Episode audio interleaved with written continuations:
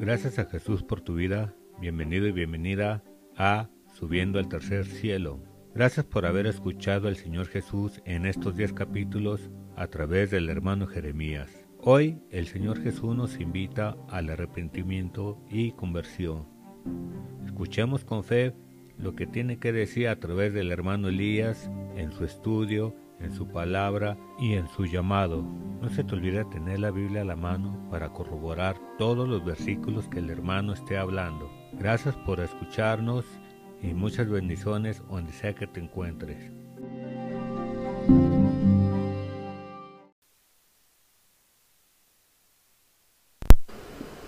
El poder que hay en el arrepentimiento. De a oídas te había oído, mas ahora mis ojos te ven. Por tanto me aborrezco y me arrepiento en polvo y ceniza. Job 42, 5 y 6. Hoy hablaremos del arrepentimiento de nuestros pecados, lo que significa la génesis o el inicio de nuestra conversión a Dios y por lo tanto de nuestra salvación. Sin lugar a dudas, la palabra arrepentimiento no solo es extraña, sino que además se trata de una palabra sumamente desprestigiada y de un concepto tergiversado y por lo mismo mal entendido, mal comprendido. En efecto, todo comienza con el arrepentimiento de nuestros pecados, es decir, con el reconocimiento y la aceptación no solo de nuestra miseria, sino también de nuestra maldad. Más aún, arrepentirse significa reconocer nuestras culpas, algo que sin duda es, además de escandaloso y ofensivo, una empresa imposible para nosotros, pues si en algo somos expertos los seres humanos, es en culpar a los demás y en justificar nuestros pecados, errores y defectos. Es por esto que el arrepentimiento es una obra celestial. Se trata de una obra que realiza el Espíritu Santo en el alma. Es una gracia de Dios que no se obtiene en un día y en un instante. Lo cierto es que a causa de Satanás y de sus doctrinas engañosas y seductoras, los seres humanos desconocemos el poder subyacente al arrepentimiento. Es evidente que el diablo se encarga de infundir repudio y asco en las personas ante la idea del arrepentimiento, cuando escuchan este tipo de exhortación celestial.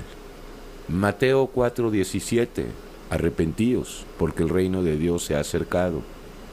Lucas 13:5 Si no os arrepentís, todos pereceréis igualmente. Es muy claro. La intención de Satanás es que neguemos la necesidad de arrepentirnos para que de esa forma neguemos la existencia real del pecado y del Mesías mismo. Esto lo hace por medio de la incredulidad que infunde en nuestras almas con relación a la Biblia y a la obra del Mesías Yeshua en la cruz.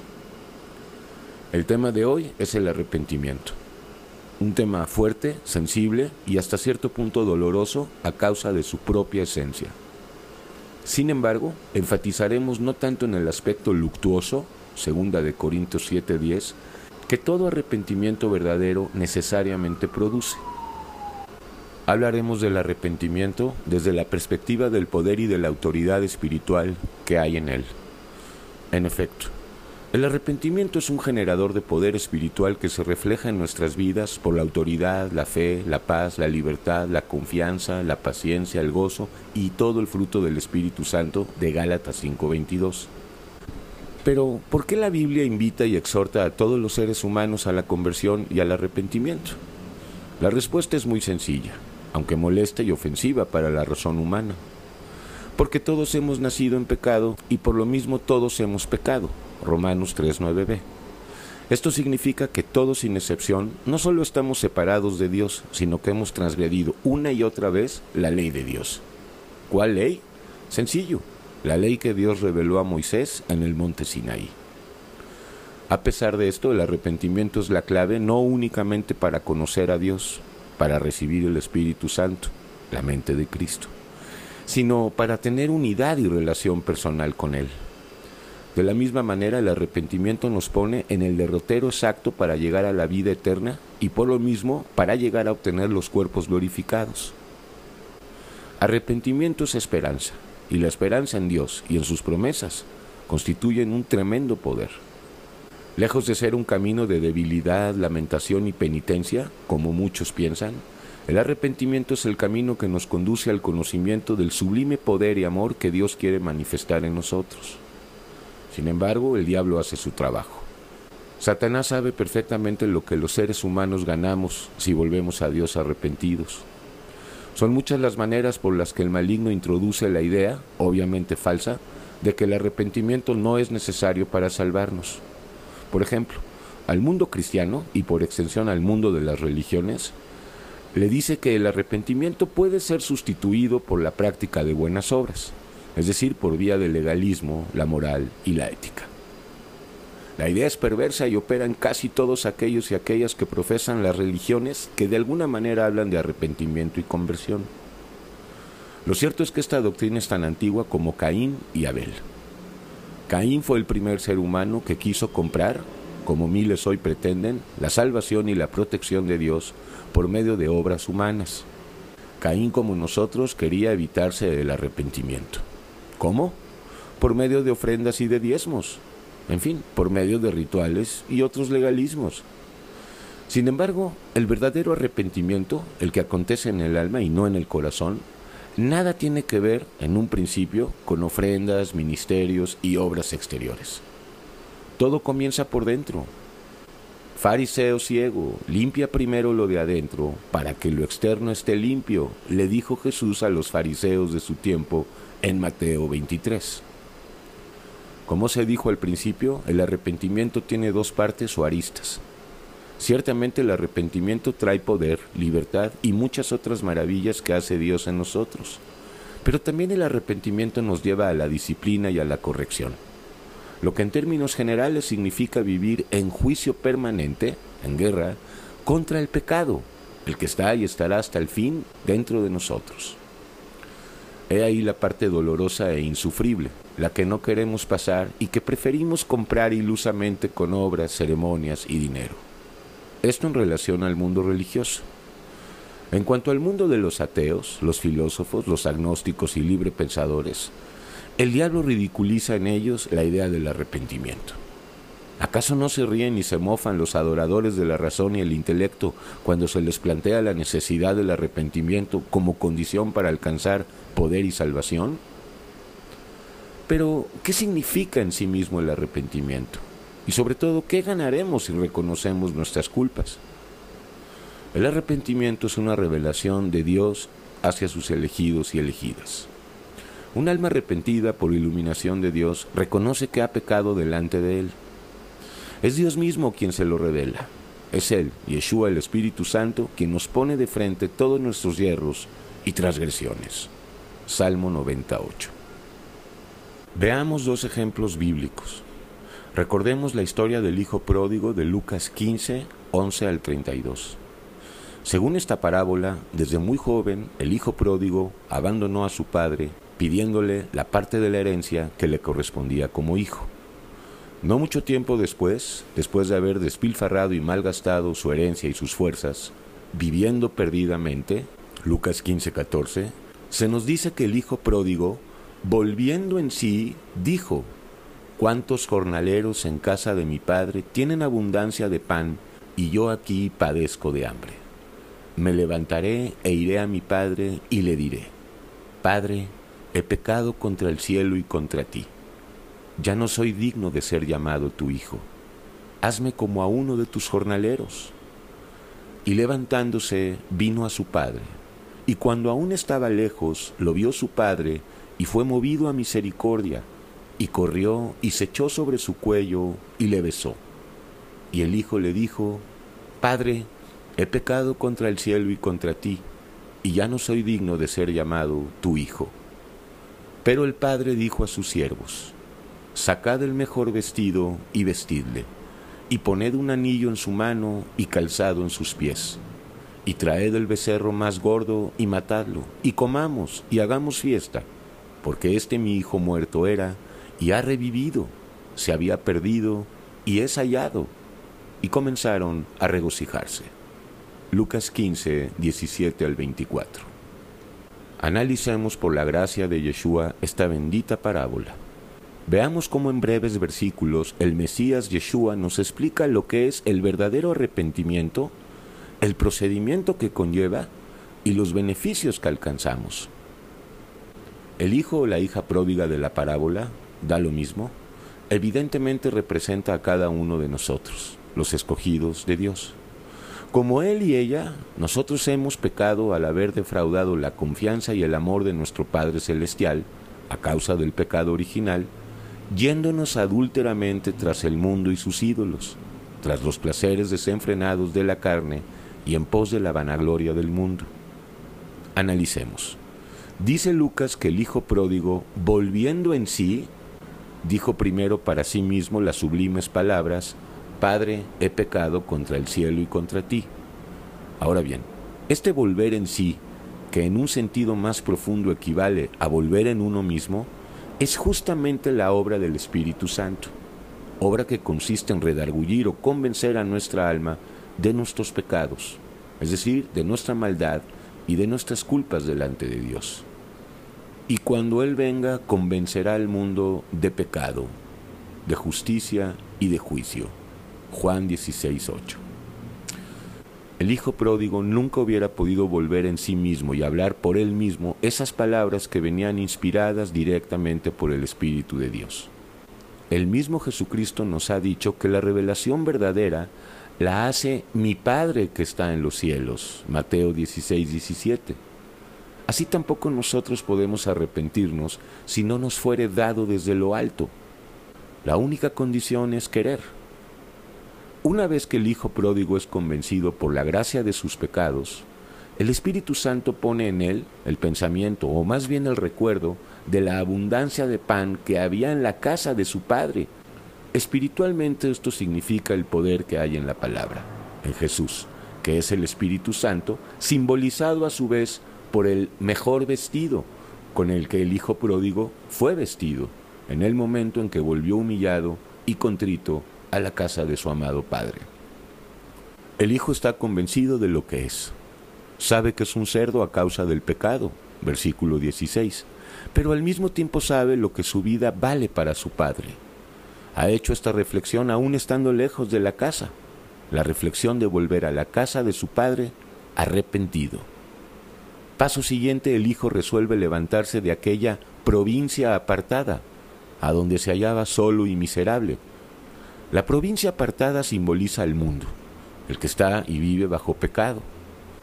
Este levantarse significa para nosotros levantarnos de la muerte espiritual en la que estamos por no estar arrepentidos. Efesios 5:14. O sea, por no reconocer lo que somos y lo que hemos hecho. El hijo pródigo se levanta y comienza a caminar hacia la casa de su padre, convencido de su indignidad, pero resuelto a pedirle perdón a su padre. Entonces sucede lo increíble.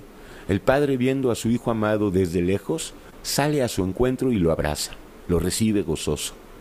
De sobra está decir que el padre de la parábola representa al Padre Celestial. En este punto comenzamos a ver lo maravilloso y poderoso que es el arrepentimiento de un alma. Recordemos las irónicas palabras de Yeshua en Lucas 15:7. Más gozo hay en el cielo por un pecador que se arrepiente que por noventa y nueve justos que no necesitan de arrepentimiento. Nuestro tema es sobre el poder que hay en el arrepentimiento. Veamos esto en la parábola. Veamos todo lo que recibió el Hijo pródigo por haberse arrepentido. En primer lugar obtuvo el amor de perdón, el amor del Padre, manifestado cuando éste salió a recibirlo y se echó sobre su cuello para besarlo. Ese es el amor de perdón que hay en Dios, en Jesucristo, para nosotros. Ese beso y ese abrazo simbolizan el amor de Dios a Yeshua, el que llega y llegó a nosotros a besarnos y abrazarnos, el que vino hasta nosotros en su encarnación gloriosa y el que pagó con su sangre la cuenta por nuestros pecados, porque de tal manera amó Dios al mundo que ha dado a su Hijo unigénito para que todo aquel que en él cree no se pierda, mas tenga vida eterna. Juan 3:16. Enseguida vemos la confesión que hace de su pecado frente al Padre. Entonces viene la recepción del vestido, que como lo he dicho, simboliza la recepción del Espíritu Santo, el que toda alma recibe cuando llega por la gracia al sagrado arrepentimiento de sus obras. Además vemos que el Padre puso en la mano de su Hijo un anillo, lo que espiritualmente simboliza la promesa que Cristo el Mesías ha hecho a su novia, a la iglesia. El anillo es un símbolo del compromiso matrimonial que tenemos con el esposo de nuestra alma. Lo que obtenemos cuando nos arrepentimos no acaba ahí. El Hijo pródigo también fue dotado de calzado, lo que simboliza el lavado de pies que Cristo hace a sus hijos y a sus hijas. Juan 13, 1 al 20. Lavamiento que además de darnos el poder para pisar con los pies a nuestros enemigos espirituales, los pecados o espíritus malos, simboliza también el apresto del Evangelio de la paz, Efesios 6:15, por medio del cual predicamos el Evangelio de Jesucristo a toda criatura. Vemos también que el padre de la parábola ofreció a su hijo el becerro gordo, esto significa, además del sacrificio del Mesías en la cruz del Calvario, el alimento sólido que está preparado para todos los hijos que quieren dejar la papilla e ir a la perfección con Cristo. Hebreos 5:14 y 6:1. Hagamos fiesta, dicen las dos últimas palabras del versículo 23. Es la fiesta y el gozo en el que vivimos permanentemente por creer y vivir en la victoria de Jesucristo sobre el pecado, la muerte y Satanás. Colosenses 2, 13, 14 y 15. Fiesta, regocijo, celebración, poder y autoridad son sólo únicamente algunas de las ganancias que Dios otorga a sus amados hijos e hijas que simple y sencillamente reconocen, aunque por gracia, sus errores y maldades, lo que en la Biblia se llama pecados. Pasemos ahora a un segundo ejemplo de arrepentimiento en la Biblia, el de Saulo de Tarso, mejor conocido como Pablo. Su conversión y arrepentimiento es un gran ejemplo de nuestra propia conversión. Lo cierto es que Pablo era un malvado arrogante, un verdadero energúmeno e intratable antes de su encuentro con el Mesías en el camino a Damasco. Hechos 9. Escuchémosle directamente en su defensa ante el rey Agripa, muchos años después de su arrepentimiento. Hechos 26, 9, 10 y 11. Yo ciertamente había creído mi deber hacer muchas cosas contra el nombre de Jesús de Nazaret, lo cual también hice en Jerusalén. Yo encerré en cárceles a muchos de los santos, habiendo recibido poderes de los principales sacerdotes, y cuando los mataron, yo di mi voto. Y muchas veces, castigándolos en todas las sinagogas, los forcé a blasfemar y enfurecido sobremanera contra ellos, los perseguí hasta en las ciudades extranjeras. Claramente vemos cómo la inconversión, o el no estar arrepentidos, nos lleva a vivir gobernados por nuestra soberbia y orgullo, por la ira, la tristeza, y en fin, por todas las manifestaciones de la criatura vieja, del pecado. Una persona que no tiene en su alma comunión y unidad con Dios, se encuentra espiritualmente muerta y por lo mismo no tiene poder espiritual. Se encuentra bajo la potestad de Satanás. Este es justamente el tema de este sermón, el poder que recibimos al arrepentirnos de nuestras obras. Aquí cabe mencionar que en este mundo, el que está enemistado con Dios de acuerdo a Santiago 4 y primera de Juan 2.15, tanto la verdad como los valores más esenciales de la vida están tergiversados por el padre de la mentira que gobierna este mundo. Juan 8:44. Me refiero a la verdad en contraposición con la mentira y a lo que verdaderamente tiene valor frente a lo que parece tenerlo, pero en el fondo no lo tiene. Lo cierto es que todos los seres humanos, sin excepción, queremos y buscamos el poder. En efecto, somos tan débiles y miserables que buscamos a toda costa el poder. Hasta ahí la aspiración es correcta y legítima. Sin embargo, es necesario decir que tanto el amor verdadero como el verdadero poder, que son lo mismo y el mismo, no están en el mundo. Esto lo aprendemos del capítulo 28 del libro de Job, un libro incomparable para conocer el poder que hay en el arrepentimiento. Veamos lo que es el poder según el mundo. Poder es el dinero, la inteligencia humana, la voluntad y el sexo. Poder de acuerdo al mundo es la belleza y la fuerza física, el talento y el poder militar. Poder para el mundo es salud física, ciencia y tecnología. No obstante, aquello que para el hombre y la mujer es sublime y hermoso, para Dios es abominación y estulticia. Lucas 16:15. Para Dios las cosas son muy distintas. veamos qué es verdadero y auténtico poder según la mentalidad de Dios. Porque el reino de Dios no consiste en palabras, sino en poder. Primera de Corintios 4:20. Lucas 10:19. He aquí os doy potestad de hollar serpientes y escorpiones, y sobre toda fuerza del enemigo, y nada os dañará. El reino de Dios es Dios mismo, es el Espíritu Santo, el Espíritu que infunde el santo temor a Dios que necesitamos para poder tener comunión con Él, o sea, una relación íntima y personal con Él.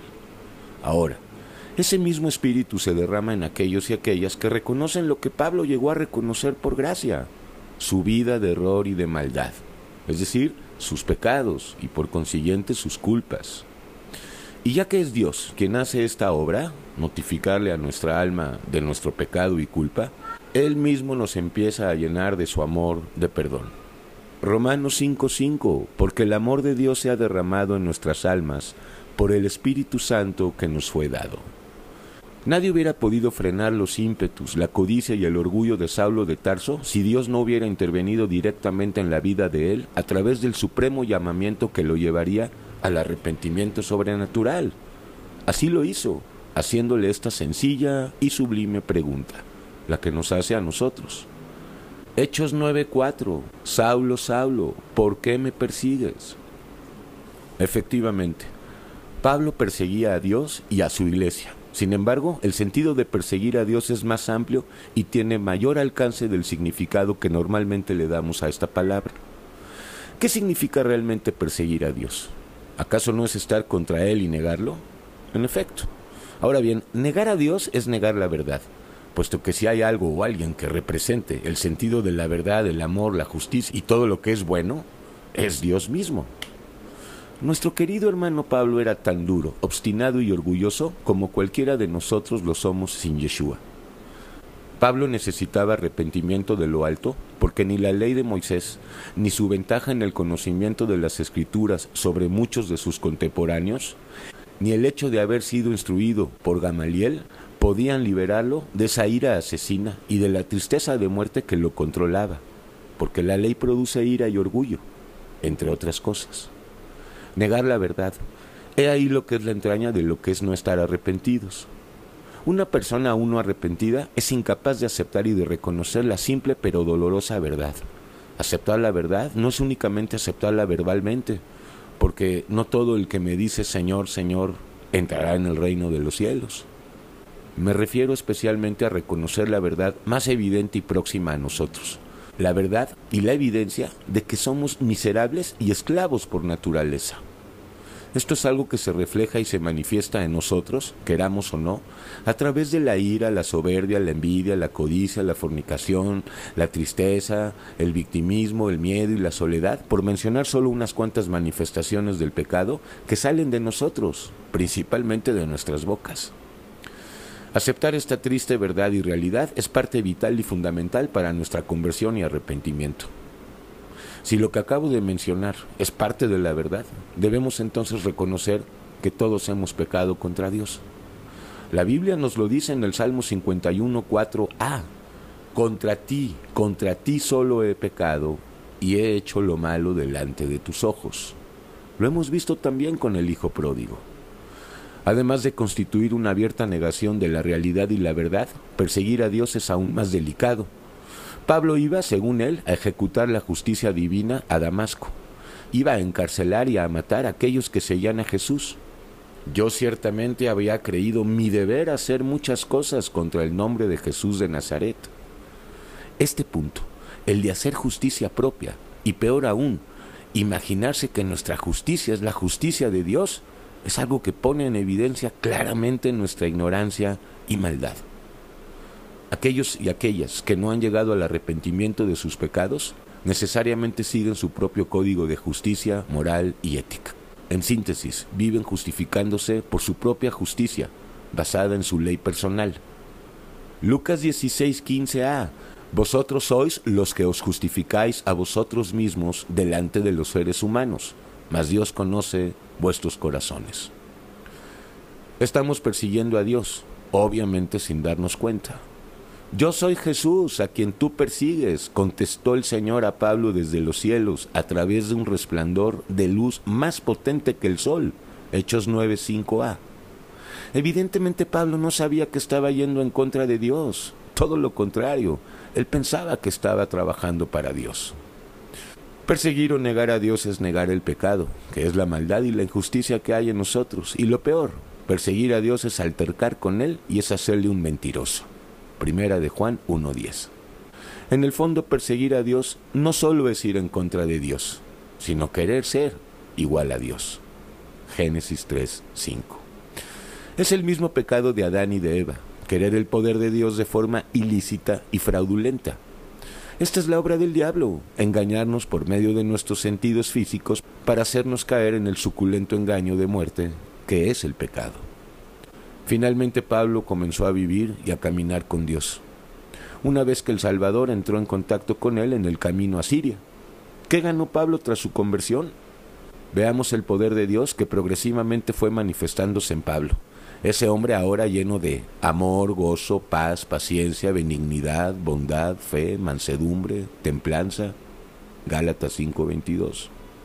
Había poder en Pablo, tanto que los habitantes de Listra, después de haber presenciado la sanidad de un cojo de nacimiento que jamás habían dado, quedaron anonadados. Escuchemos Hechos 14, 11 y 12.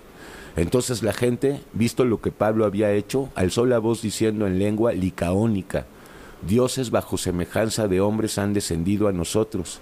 Y a Bernabé llamaban Júpiter y a Pablo Mercurio, porque éste era el que llevaba la palabra.